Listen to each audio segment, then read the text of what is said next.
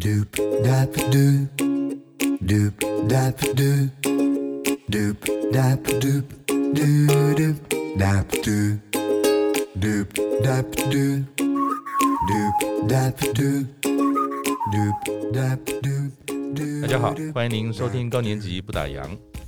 我们今天的来宾啊，他在人生上半场的时候，他可是位被赋予重大责任的高阶经理人。他在同一个时间啊，曾经扮演过五个职场的角色，包含总经理、董事、秘书长，还有职业球队的领队这样的企业大咖的角色啊。他在在职期间的职场时候啊，就斜杠的不得了了。七年前，他退休之后呢，他的生活啊，一样的丰富多元。不过这一次啊，他就完全以自己想要做什么为出发。他摄影，他画画，他修理钟表，他爬山，他也漫步在台湾的城乡小镇。据说每周还有好几次要走两万步。他是位老师，他也出书演讲。我们可以在他的脸书上面啊，看到他退休生活每天都过得非常的充实。他说：“哈，大部分的人哈都有梦想，希望退休后呢才要去做什么事。”但是呢，那是不对的。那这个不对，到底哪里不对呢？哈，那我们赶紧来看今天的来宾啊，前嘉裕西服总经理江玉成，听听他怎么说。江大哥您好，主持人你好，各位听众大家好，非常高兴有这个机会来跟大家分享我的生活经验。是，尤其是江大哥有一本书啊，就是《退休的练习曲》。我刚刚才在跟这个江大哥闲聊哈。我们到今天为止，在访谈的人物已经有六七十位了。可是能够把退休这件事情写成一本书，而且有一个规划，不只是理论去实践，我想张大哥大概是江湖唯一的第一人啊。所以很好奇呢，就顺着刚才所讲，说张大哥，你说梦想啊，要等退休之后才开始去做，是不对的啊。到底是下面不对哈、啊？您可以分享一下吗？呀，我先把这个我自己的想法跟大家报告一下哈。好，我当我在四五十岁的时候，工作正忙碌的时候，刚刚主持人所讲的那一些工作，不是先后，而是同时做的一些工作，所以我的工作非常的忙碌，因此因此很少，呃，可以在家里跟父母亲。一起生活哈，可以聊天。嗯，可是每天当我回家的时候，我总看到我的父母亲，尤其是我妈妈，嗯，她会在客厅等我。哦，是哦，每天都等我说啊，行啊，你卖啉哈贼啦。哈，我心里面是在想说，我妈妈怎么在我上班出去的时候，到我回到家，她都还是坐在客厅。这之间他到底做了什么事情？嗯，我想大部分为人子女的我们这一代啊，嗯，的父母亲除了工作就是工作，没错。所以当他们退休以后，几乎都是在家里。嗯，我自己我就有了一个很深切的这个体认哈，我就开始在想，我退休会变成怎么样？嗯，我想到了一件，嗯，也许大部分的人。因为工作忙碌，为了讨生活，没有去注意到的一个事情，就是如果我明天要退休，嗯，我明天所接触到的人事全非。我今天去公司，我有工作目标，主管会会给我一些绩效考核，嗯，我有同事的合作，我所有的工作大概都会按部就班安排的很好。而且可能都是别人帮你定的。对，可是当我退休的隔一天，我眼睛亮起来的时候，我平常相处的这些人，他们已经跟我处在不同的环境了。对，我做的这些事情，再也没有人会督导我，也我也没有人告诉你，对我也不可能去对嗯任何人负责了。是。所有退休跟退休的生活，在隔一天而已，嗯，全部都改变掉了。如果你不做及早的准备，嗯哼，我们常常这样想，很多事情都是说我退休以后才要做，我退休以后要来爬山，我退休以后要来环游世界。我们总是有非常非常多的梦想，嗯，可是那一些梦想都是在你现在还没有退休的状况下去思考的，嗯，一旦你退休了，请你再检视一下你的体力、你的意志力、你的兴趣，几乎都会衰退了。是啊，所以我我就认为，而且我鼓励。因为我享受到那样的这个好处，就是我退休的隔一天，我就背着我的画架去做我梦寐以求的室外写生，而且还有一群新的朋友。嗯哼，你这一群新的朋友去哪里找？那就是我退休之前及早准备的嘛。我退休之前十年前就开始去学我的素描，嗯，所以我退休以后可以无缝接轨的。隔一天就去从事梦寐以求的室外写生，那是多么令人这个愉快的一件事情。所以我一直鼓励所有的人，生活、工作不是工作，只是生活的一部分。嗯，每个人都为家庭、为自、为工作、为家庭在奋斗。退休了以后的这一段最精华的时间。那一种成就是自己独享、自己负责的。如果你不事先准备，等到退休要来做的时候，我相信很多事情不会让你如期的把它做完。尤其像我这种学画，它必须要花个十年、二十年的。嗯哼，六十五岁我在退休才开始去学，我还没学好，我就已经过了平均寿命了，八十岁了。所以我一直鼓吹大家，嗯。退休一定要及早准备你退休以后的兴趣，所以我可以这样讲，江大哥，就是今天与与经理碰碰面谈的这件事，我才理解，好像这有点像是每一个人为了退休，其实不要等到退休那天再再去开这个账户，退休之前好像就有一个账户要先开好，像是零存整付的概念是。花一段时间，为了你接下来要做的事情，不论那是一个什么样的事，有人画画，有人想要环岛等等。其实你不要等到退休再做，你要退休前就把那个账户开好，一点一滴的慢慢的存，到了你退休的那一天醒过来之后，其实这个账户就可以兑现了，是这样的一个概念吗？没错，没错。那那您自己啊，就是这么丰富。您看您在职场上其实有这么多的角色，同时扮演，非常的忙碌。可是退休之后，其实有非常多的事情也是同时在发生。有时候做做这个，有时候做做那个。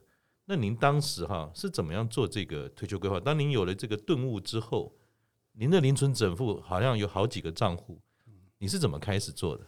应该这么说哈，要从另外一个角度先看人生。呃，我一直在想说，人生的意义是什么？我一直在想这一件事情哈。嗯，如果把人生的意义当成一个丰富度来看的话，嗯它就像一张 A 四的纸张哈，呃，长度可能是你的生命的长度，宽度就是你跟这个世界或者是这个社会接触到的这个多面向的部分。如果你接触的多面向，别人多，嗯，你那个宽度就比别人多，嗯，因为大家的长度差不多，嗯，你不是七十，那么就是八十嘛。嗯，可是如果你接触的构面多的话，你那张 A 四的纸，嗯，就会一直无限的扩大，嗯哼，你一定，我自己是先有这样的一个概念，嗯哼，所以我就常保好奇心。那我个人来讲，我有三个兴趣是当成。一直在工作的时候，我就把它设想成我退休以后一定要来达成的这三件事。嗯、呃，第一件事是昆虫拍摄。昆虫拍摄，我最重要就是为了要不定期的锻炼我的健康。因为你要走出去，我要走出去。呃，昆虫拍摄让我不定期的走出去登山的最主要原因，就是我要把那个体力一直持续下去，而不是退休才做。嗯，那样子你会你会 一样来不及，来体力也会来不及，所以体力也是要先存的。这是第一个。第二个，我大家也许很清楚，我有一个冷门的兴趣，就是修理钟表。对对对，修理钟表这件事情，在我工作最忙碌的时候是不可能做的，尤其是在上班阶段。对，可是。我就在上班阶段就开始学习修表修表的技能以外，我也在世界各地买了非常非常多的故障钟表以及钟表的零件。人家都是买很贵很贵的好的，你是买那个坏掉？全部都是买坏坏掉的。我这一些坏掉的零件花不了我多少钱，嗯，可是我一路我只要买到一个，我就很高兴说。我退休又多了一个事情可以做了，所以在我退休的那一刻，累积在我家的至少有两三百个钟，必须要由我去把它组组装完成。所以你都准备好了，都准备好了。嗯哼，那一种富裕啊，并不是用金钱可以去衡量的啊。这是，这是我另外一个兴趣。嗯。啊，我另外一个最重要支撑我退休，我把它当成是我主要的兴趣，就是绘画。嗯因为绘画是我终身的梦想。嗯我当时是这样想：如果我在退休才开始来学，那实在是来不及了哈。六十五岁退休学十五年，所以我才说我要把这三个计划当成是我退休生命中的最重要的主轴。呃，这之间当然还有很多其他细微的思考哈，譬如说，呃，钟表，只要是台湾是多雨的宝岛，只要是下雨天，我就在家里修钟表。嗯，只要今天天气不错，阳光很妩媚，我就出去写生。嗯哼，所以呃，这一种非常呃多的，就是说对我自己生活的选择性多了以后，我很难想象。我退休的生活竟然比在工作的时候还要愉快，而且有规律。嗯哼，那退休我们当然说是一种，我自己认为说退休其实它是一种转场，嗯，它并不是好像切割的两个世界。尤其是您刚才提到，您用了很长一段时间为这个转场转场做准备，然后还做了非常多这种所谓自我的练习等等。那当然，我们说退休这件事情，可能考量的不是只有生活上的议题，有没有其他面向？比如说，大家也会谈到家庭啊，或者说经济上的一些考量。我不晓得江大哥当时是不是也有一些规划在思考？呃，经济上面对呃任何一个退休的人来讲，尤其是普遍的台湾目前面临退休状况的人，嗯，受到这种。外面的财务管理公司的这种宣导，我个人是认为有一点误导哈。嗯，怎么说呢？我个人的经验哈，以我现在劳保给付给我的每个月的退休，我不晓得那个叫什么，就是我每个月可以对对，固定可以领，固定可以领到了接近三万块。嗯嗯，它就是我退休。一个月大概的基本开支，当然前提是我的房子没有贷款哈，这样的前提之下，我的小孩都已经成家立业了，长大了，是。对我来讲，我一个月三到五万块，我就可以过得很好。嗯哼。那如果说是二六十岁到八十岁，嗯。啊，平均寿命二十年，嗯一年花个五十万，嗯，二十年，五十万的二十年是一千万嘛，嗯哼。你如果我自己后来算了一下，一千万里面有政府一一年给我几乎其中的，哎不，就是说每每一年给我这中间差不多是一半的钱，就退休的本身的。对，所以严格讲起来，不要算的那么安全。嗯哼，五百万就够了。你只要有五百万的退休金或者是储蓄，嗯，其实我就鼓励可以勇敢的退休。重要的是。我一直不以为这个物质生活哈跟精神生活来做一个比对的话哈，这你也可以原谅一些财务管理公司的一些说法哈。为什么呢？嗯。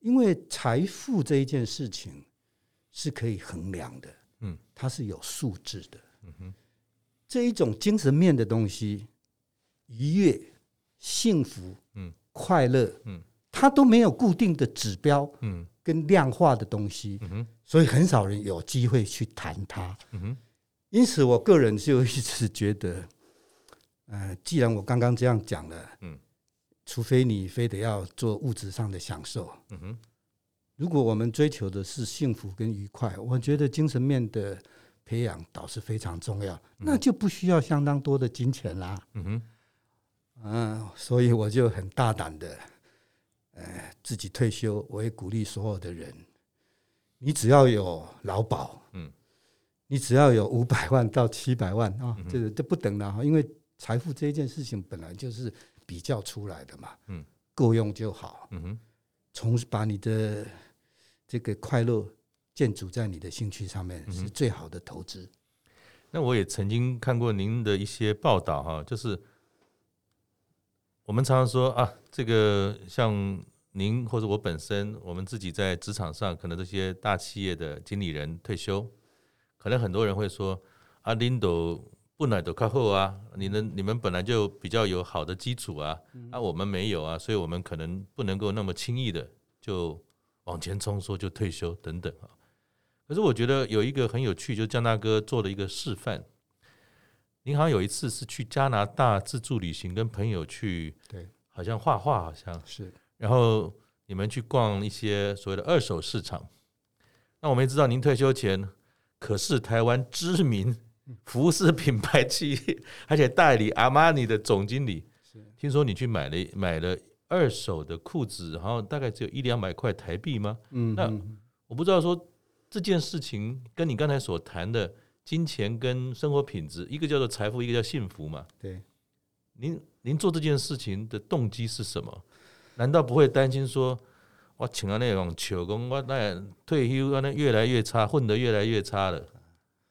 呃，我丝毫对这一件事情都不会有，如果用敏感的用词的话，就是。羞耻感，我一点都不会哈。我的同伴还跟我讲到：“哎，你是上市公司，而且是做服饰的总经理，阿玛尼，你怎么跑来跟我们二手市场买衣服呢？” 我说：“我们追求的是这个舒适性就好了。嗯，况且很多二手市场的衣服都是有的人买来 放了很久，根本就没穿的 哈。不过话又说回来了哈，这个富裕还我们还是谈到。”富裕这一件事情，哈，嗯，我就举个例子，您刚刚有提到旅游这一件事情，哈，呃，这个跟上班下呃退休有很明显的差异，就是说我们在上班时间当然没有时间好好的去规划，嗯，我想要怎么玩，嗯，所以把钱丢给人家。他也帮你处理，你就帮我处理嘛。可是那样子的旅游哈，我事后我这一辈子在退休之前，从来没有机会去享受自助旅游。嗯，的原因就是我根本没办法去规划，我要自己订旅馆，太忙了，没有时间。太忙了。对。可是参加旅行团的最大缺点就是你没有办法深度旅游。嗯，我相信到过法国，尤其是到过呃。罗浮宫的人，嗯哼，所有的导游一定跟你说：“来，现在开始跟我快跑。我们有呃那个罗浮宫的三宝，一定要把它看完。嗯，看完了以后，你们要看其他的，就随你们了。嗯嗯嗯，大概一本就是三个小时。嗯哼，罗浮宫哪是三个小时可以看完的？三个礼拜可能都不太容易。我退休以后去加拿大写生。嗯。我还安排一趟从加拿大自己开车到纽约，大家都知道世界三大美术馆大都会博物馆是。我相信像我这样做的人应该也不多，嗯，因为我是自助旅行，嗯，所以我买了一张票可以看大都会三天，嗯，我就利用三天的时间全部在大都会里面，嗯，到最后一天我还用赶的没看完，嗯哼，这样的旅游品质。这样子的金钱观，这样子的精神享受，那差异何其大？嗯，如果用这个角度来看，嗯哼，财富算什么？嗯，财富算什么？嗯，所以我一直觉得，嗯，把财富撇开，嗯，应该是用我们的经济能力去思考这件事情。嗯，幸福绝对不是财富可以买得到的。嗯哼，幸福没有对价关系啦。嗯哼，我是这样在思考这个事情。嗯，谢谢张大哥。其实你也提到一件事，退休前、退休后，并不是退休前我们不愿意做自己喜欢的事，可能有很多外物或者不得已的事情。人在江湖，那就用钱来办事吧。所以相对而言，好像过一种生活的方式。但退休之后，你也理解到，其实要做自己喜欢的事，不一定竟然跟钱有关系，而是你可以追寻你自己的幸福的时候。用你自己认为恰当的金钱或是经济状态去做好你最喜欢的事，所以态度上的改变也是一个面对新的生活当中蛮重要的一件事情，是吗？没错，没错。OK，那当然我们就说，嗯，我们的听众有不少，大概就是差不多四十岁、五十岁左右这样的年纪哈，就跟可能跟当年这个江大哥在思考退休这件事情时候差不多年纪的朋友。大部分在这个年纪左右的中年人啊，最困扰其实就是两件事情，还有两个不太够用，一个叫时间不够用，另外一个可能钱不太够用，因为所有的事情可能都那个时候上有呃家庭的老人，还有孩子，还有可能自己还有一些贷款都在做。那准备了这些退休，你有提到说，其实在准备的时候，一个在时间跟金钱上，其实你有一些调整，比如说。你在学画的前五年啊，先工作优先啊，后来呢再调整优兴趣优先。就是您自己在准备退休的时候，金钱跟时间上，你是怎么样做这个平衡跟渐进式的处理呢？也不能说我完全不去注意这个金钱的收入啊，嗯，因为包括我之外的所有白领或者是蓝领阶级的，是他都是为了。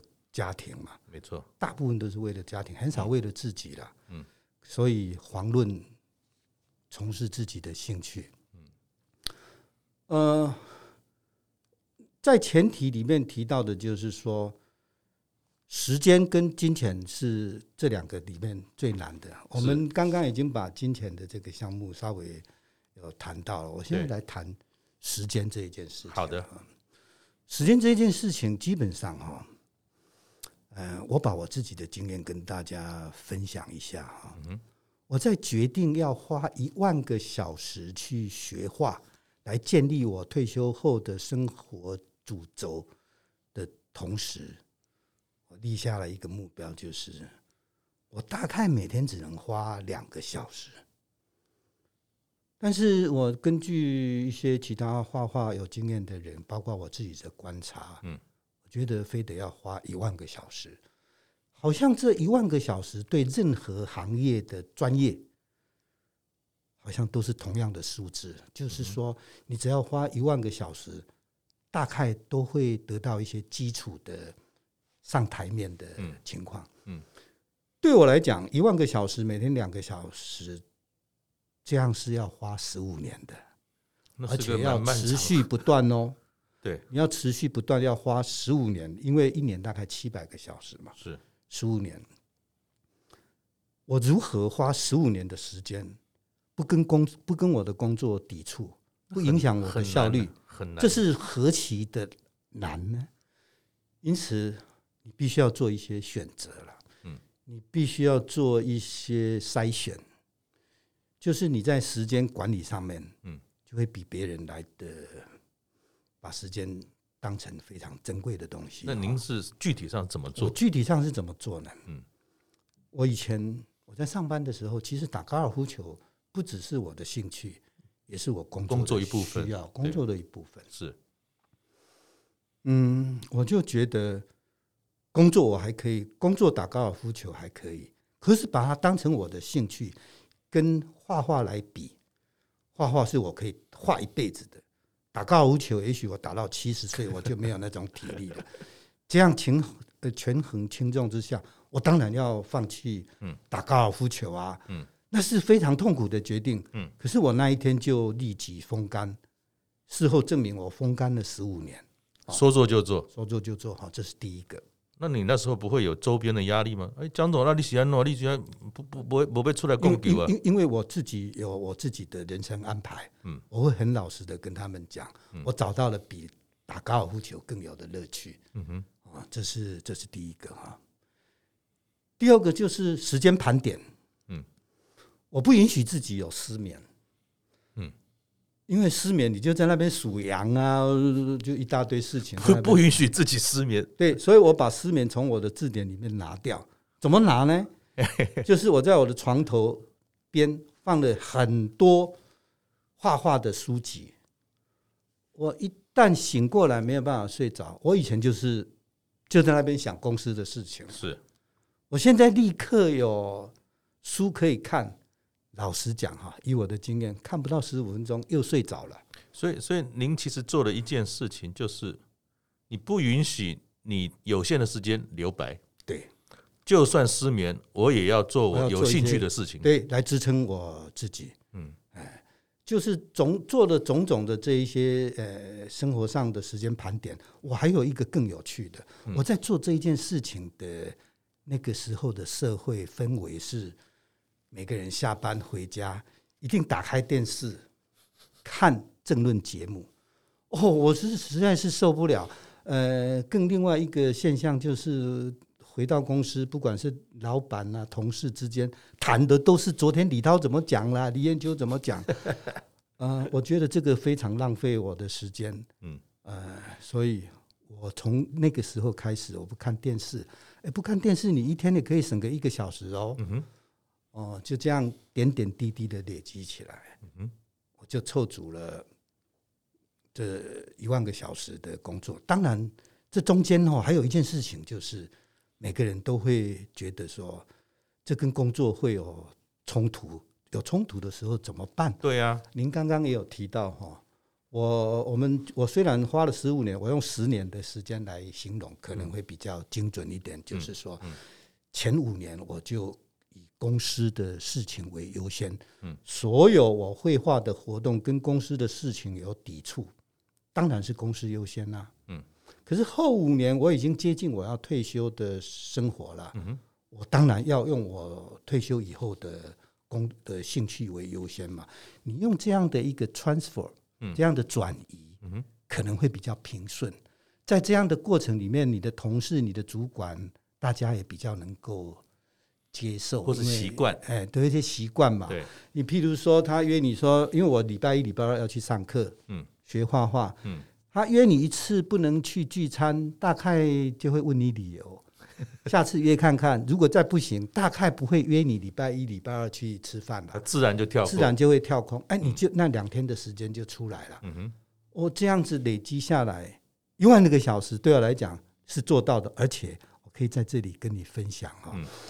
我在第一课的时间就跟我的秘书讲说，嗯，这件事情如果被我做成，我要到处去告诉所有的人，嗯，没有时间这个理由是不存在的，嗯，因为像我这样六七项工作同时在身上的人，我都做得到，你们为什么做不到呢？所以我在每一张练习的作品上面都有标注，这是第几个小时。所以你有做非常完整的、非常完整的记录，因为我是做管理的，所以我有目标，我有执行方法，我有考核。呃，一我现在在享受那样的结果，开花结果啊！我现在也已经开始可以可以自己创作了。您刚刚又有提到财富的问题，嗯，在这里我同时也举个例子给你，是跟你分享一下哈。嗯，我在上班的时候非常。喜欢画画嘛，所以常常会去参观这个美术的展览啦，人家的绘画作品。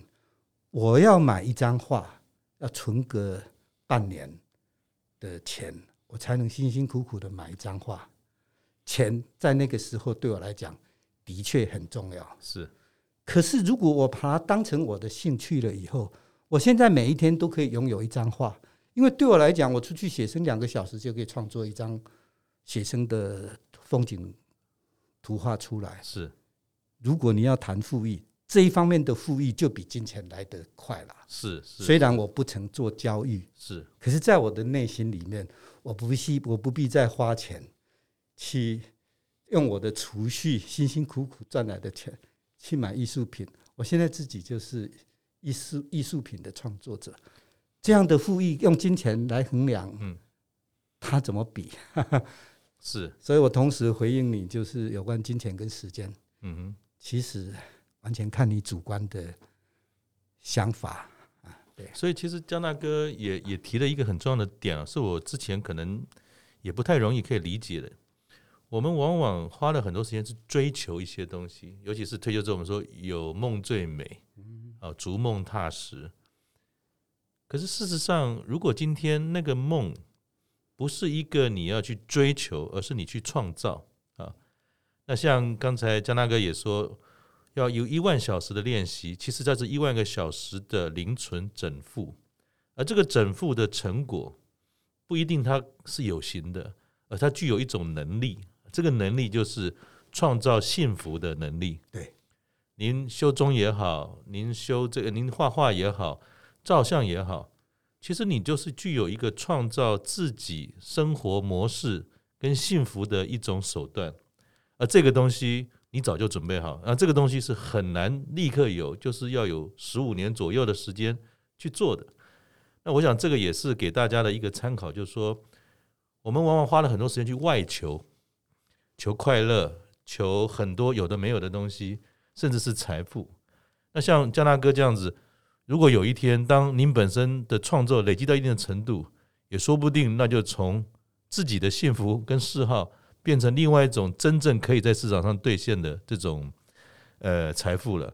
所以我觉得说，您很特别的一种概念，或者是江大哥的哲学，其实创造幸福要从自己开始。没错，没错。那你也提到一件事情，就是说这段时间，你从五十岁、六十五岁、七十五岁，对，好像在这几个阶段，你都要做些准备。对，然后让你能够面对你不管是退休后的生活，或者说有些事情要准备好，你才能够像您一样，在这个阶段开始享受那个所谓的黄金十年。您是怎么做的？跟您的看法是什么？哦，我是这样子哈，就我刚刚跟主持人提到的哈，一首先一定要先有一个信念哈，嗯，那个信念就是说，呃，我要让我的人生丰富。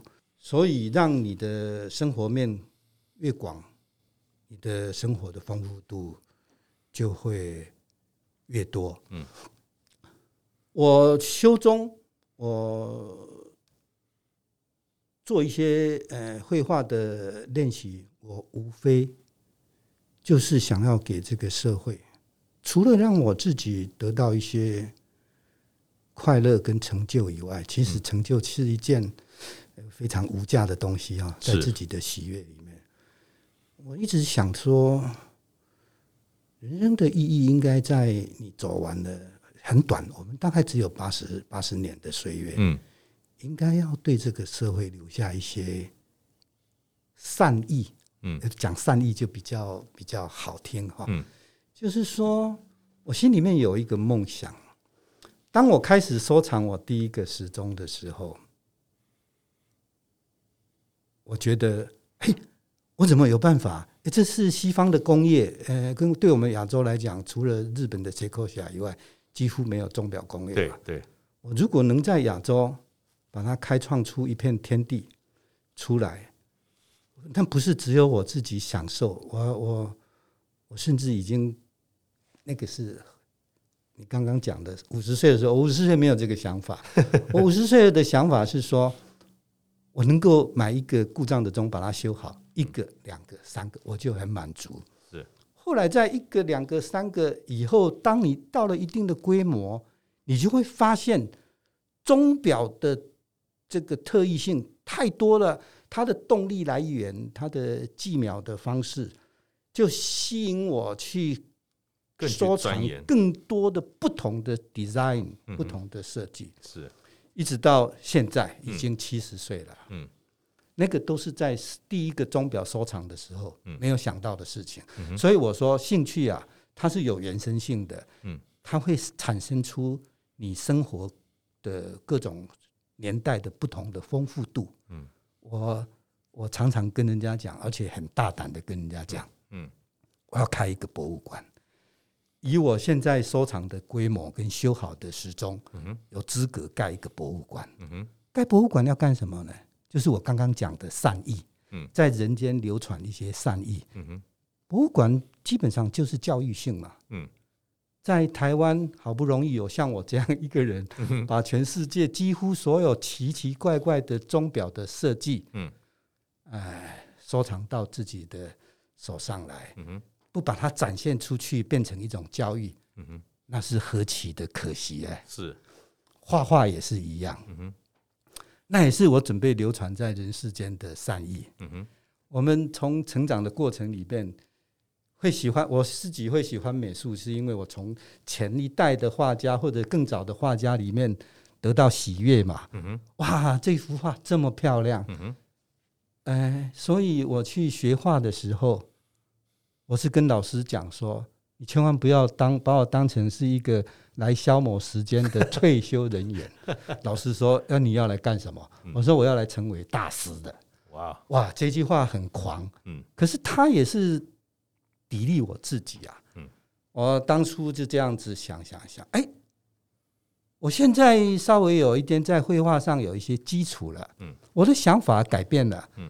除了我要留一些美的作品在这个人世间，我现在开又刚好开始在思考一件事情，就是说，绘画能不能让我为这个社会带来一些财富？嗯，让这一些财富去去帮助需要帮助的弱势团体。嗯哼，哎，这又是变成我呃，我的年纪越来越接近这个 呃这个回家的路上啊。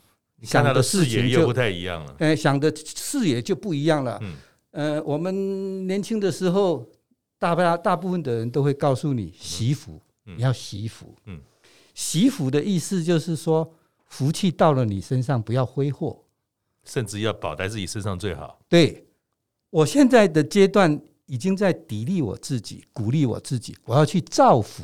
嗯，你知道造福简单的意思就是说，让更多的人需要你。如果我到了这个年纪，刚好成熟到这个阶段，嗯，我的人生的意义就会越来越大。嗯，那个在我当初要退休的时候准备的那些事情，已经都不一样了。改变没有关系，完全没有想到的事情。对，完全没有想到。经过这个历程，就像你刚才讲，它会慢慢的，哎，对，它就会宽度越来越宽，宽越来越宽。长度我没办法控制，但是宽度变宽之后，视野变宽之后。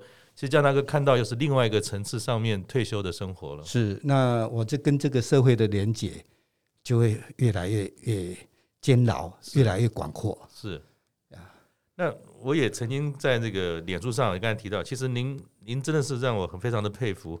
您不只是有想法，而且您有纪律，而且你会是实践，而且你会做取舍啊。那你在脸书上常常看到说每天走两万步哈，那这个两万步。不晓得是都是自己呢一个人吗？还是有伙伴或家人一起？嗯，这个两万步这个想法哈，是我觉得我的生活里面有一块有一个构面哈，嗯，最缺乏的就是我在工作的过程里面对这一块土地嗯不够认识，嗯哼，所以两万步除了要健身以外，要弥补我跟这个土地之间的连接了。那当然有，有时候是我一个人，我是比较喜欢有有伴，嗯，去做这件事情。所以通常我太太会跟我，去走这两万步，她也非常喜欢。嗯哼，走两万步的目的哦，除了健身以外，哈，我是要了解这个市井生活，花草庭院，看看别人家的，嗯哼。哎，人情世故这一些小吃啦，嗯、台湾的美不都是在这样子的事情里面产生的吗？嗯、我在上班的时候，为了工作，我几乎都是点对点，起床眼睛一张开，上了车就是到公司，然后最最最忙忙的就回家，就就跟这个社会没什么，其实基本上没有什么连接连接的。这件事情非常重要。其实，刚开始我只是做两万步的漫步，嗯。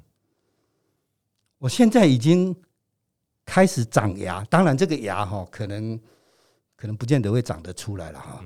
我要把我的所见所闻嗯，用我的笔把它写成一本书，嗯哼，让所有的没有没有时间的人去了解一下我们台湾的美。嗯，我们的周边是什么？我们周边，所以我都尽量的把把我的两万步 po 在脸书上面，就是你会发现台湾的美，这样子的美跟金钱无关，嗯，它都是精神生活上面产生的。譬如说，我很喜欢去龙山寺，嗯哼，我去龙山寺，跟我去仁爱路逛一圈，嗯，那种贫富的差距，嗯。很明显的可以看得出来，嗯，可是你很难去衡量这两个区域的人的幸福度有任何的差别，嗯，这是我最喜悦的部分。因为你在小街小巷，甚至跟一般的人的近身的接近，你会看到了，其实财富是看得到的，但是幸福是要去品味的，没错。所以你会看到，不管是你有多富裕。或者是你多么贫穷，这个求神拜佛这件事情，大家求的都一样，人人平等，人人平等，健康这一件事情，非金钱可以买到的。因此我更贯彻了我的想法，嗯，千万不要追逐金钱，嗯，金钱是可以维持你一定水平的生活，嗯哼，其实就够了，嗯哼，就够了。那你？呃，现在花了很多时间啊，到处走，有没有一两个，就是说这这这些年你觉得特别有趣的地方？就像您到了那个博物馆，一进去就不想出来的，在台北有没有您个人觉得这是个非常大家值得大家去做的事情？我有非常多的固定的点啦，哈，比如说国父纪念馆、中正纪念堂，嗯，或者是龙山寺，嗯，呃，我有一些这些特别的点哈，嗯哼，那么，嗯。我其实目前最喜欢的就是龙山寺。嗯，我现在去庙宇哦，嗯，我其实是在研究它的历史。嗯哼，因为庙宇都会有很多呃名人啊、前人啊留了一些牌匾或者是对联。我在龙山寺就看过很多，哦，现在也想不起来那个是谁哈。嗯，我就很惊讶说啊，那个时候他会亲自赐。赐这个对联给龙山寺哦，后来去查，哎，果真是啊哈。那么最这其中最令我惊讶的就是，这是我对台北的亏欠哈，对自己啦，不能说对台北的亏欠。我去过古亭区有一个叫做纪州庵，是是，我不知道您您有没有听过这个纪州庵？这个听过也去过，但是没有美学的概念。听过也去过哈，对啊，我。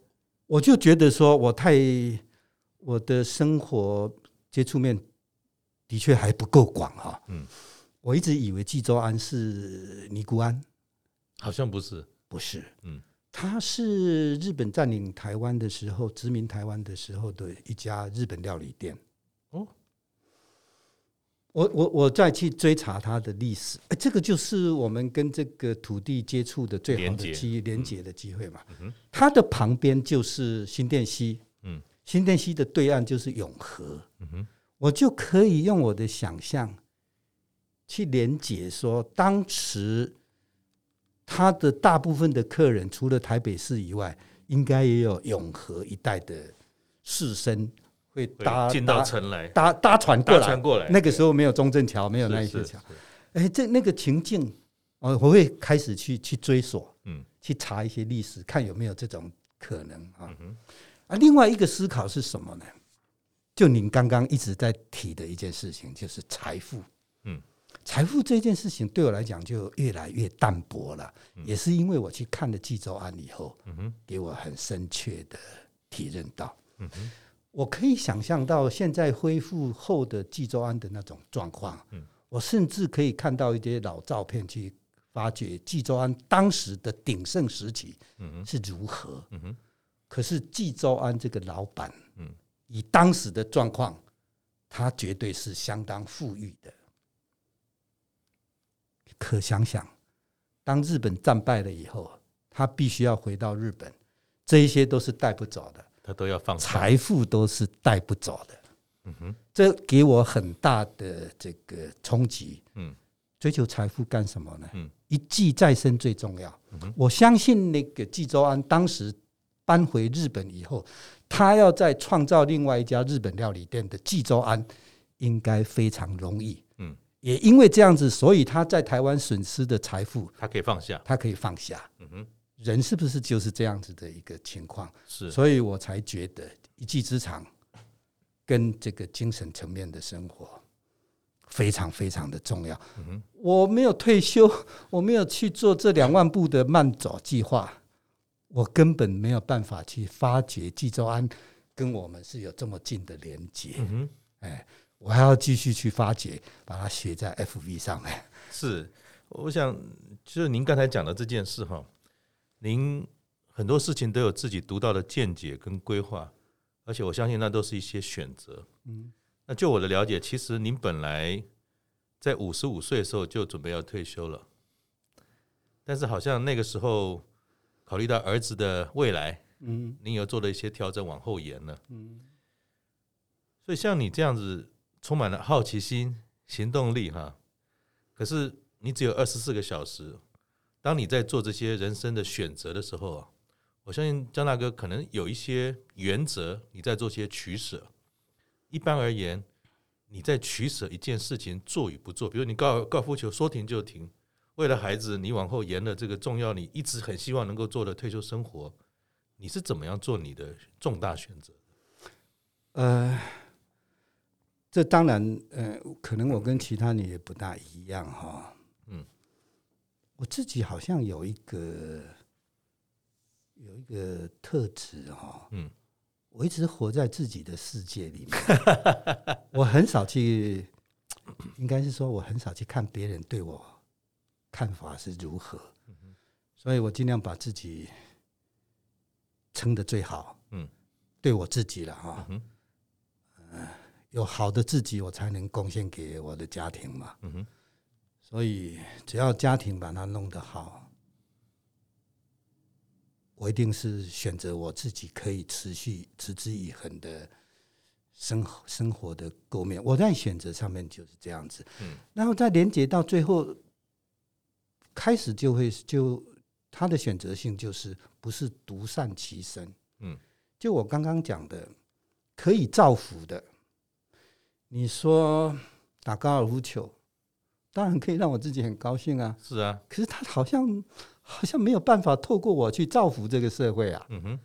可是画画有可能啊。嗯。当然，刚开始画画的时候，我也不敢想说我的画可以作为一种财富去资助弱势团体。嗯。可是，差不多七八年前也曾经出现过，呃，嘉义有一个弱势团体需要资金。嗯。我也拿出三幅画来拍卖。嗯。哎，最后证明。我的努力是没有白费的，是确认的。如果您要说我的财富，那么我可以告诉你，我自从会画画，我的画可以进行交易了以后，我就觉得我是非常富有的。是那一种富有，是除了物质跟精神是两个都照顾到的。所以，呃，您刚刚有提到的，我都是用这种方式。那么，嗯。大部分的人哈，没有办法这样做，而且有时候就是说三分钟的热度，没有办法把兴趣持续下去。对啊，就是您您有很好的规划，因为很多人是有好的规划，但是执行力不够。那您又是好的规划，又能执行，而且不中断，这个执行力的不中断，您是怎么做到？那个这个没有三分钟的热度这一件事情，对我来讲，嗯。我不认为是一种缺点，嗯，我觉得只要你有那个好奇心，嗯哼，跟热情，你终有一天会找到一件事情是可以让你像我一样的全心的投入，废寝忘食。我不认为每一个人在他的一生的过程里面找不到他生活的要望，只是时间没到。对，只是时间没到，因为你必须忙于工作、赚钱养家。但是到了五十岁前后，你应该要静下来想一想这一件事情了。嗯、你应该要想一想啊。所以五十岁的第一件事情是要停下来想一下，像嘉纳哥所谈的，你未来想要做什么？你留了多少时间给自己？嗯，而不是一路往前冲，或者一直在想说我的退休金应该准备多少？嗯嗯，嗯。那最后我想请教江大哥的哈，就是您提到其实人生的黄金十年哈，您刚好就在这个阶段，正在这个阶段上，怎么讲呢？就是零存整付也做了。也有很好的这个往前走的这个过程。这个当下哈，你自己正在做未来有没有什么样的规划？还有哪些梦想？希望在这个黄金十年中能够去实现它。首先，我还是要再一次呼吁的，就是说哈，你一定要体认到最后的二十年，也就是退休以后的时间，是你人生最精华的时间。嗯哼，没有任何人可以干预你，嗯哼你的所有的成就。都是你自己独享的，嗯哼，哦这一件事情一定要先先想到，嗯哼。那么想到了以后，我觉得，嗯，我到过各处去跟人家办分享会的时候，大部分的人都会告诉我说，这这十几年最后的精华时间，他找不到兴趣。我想这是因为。刚刚您提到的，没有没有静下来去去思考这一件事，花足够的时间去做这件事。对，他不重视退休生活，以为退休就是一个终点。其实退休对我来讲是起点。是。那么您刚刚跟我讲说，这个问的这个最后这十年，嗯，最重要的，我刚刚也有已经提过了哈。我不管这件事情能不能成，嗯哼。